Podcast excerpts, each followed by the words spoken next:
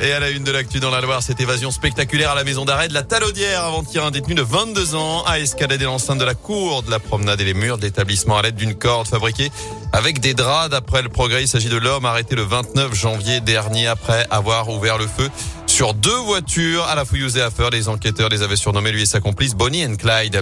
Dans l'actu également, un chasseur placé en garde à vue en Haute-Loire devrait être poursuivi pour blessures involontaires après cet accident hier matin à Bozac. Un promeneur a été légèrement touché au bras dans les bois. D'après le point, il a été victime d'un coup de feu lors d'une battue pour chasser le chevreuil.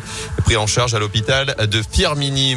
À suivre la deuxième semaine du procès de Nordal-Lelandais. La cour d'assises de l'Isère doit se pencher ce lundi sur l'examen de la deuxième agression sexuelle commise sur sa petite cousine. Les faits ce serait produit une semaine avant la mort de Maëlys en août 2017. Verdict attendu en fin de semaine prochaine. À quoi va ressembler le protocole sanitaire dans les écoles après les vacances d'hiver? Les premières consultations doivent s'ouvrir cette semaine. Le ministre de l'Éducation Jean-Michel Blanquer a expliqué avoir l'espoir de passer au niveau 2 à l'école contre 3 actuellement, ce qui permettra notamment la fin du masque à l'extérieur, par exemple dans la cour de récréation. Faut-il justement alléger ce protocole à l'école? C'est notre question du jour sur radioscoop.com. Par ailleurs, il y a de moins en moins de monde au ciné, au théâtre. La fréquentation dans les salles de cinéma de spectacle vivant en France a baissé d'environ 25% ce début d'année par rapport à la même période avant la crise sanitaire. C'est ce que dit la ministre de la Culture, Roselyne Bachelot. En l'émotion au Maroc, le petit Ryan, dont la mort a choqué au-delà même des frontières du pays, sera inhumé aujourd'hui. Le petit garçon de 5 ans est resté coincé 5 jours au fond d'un puits. Il n'a pas survécu.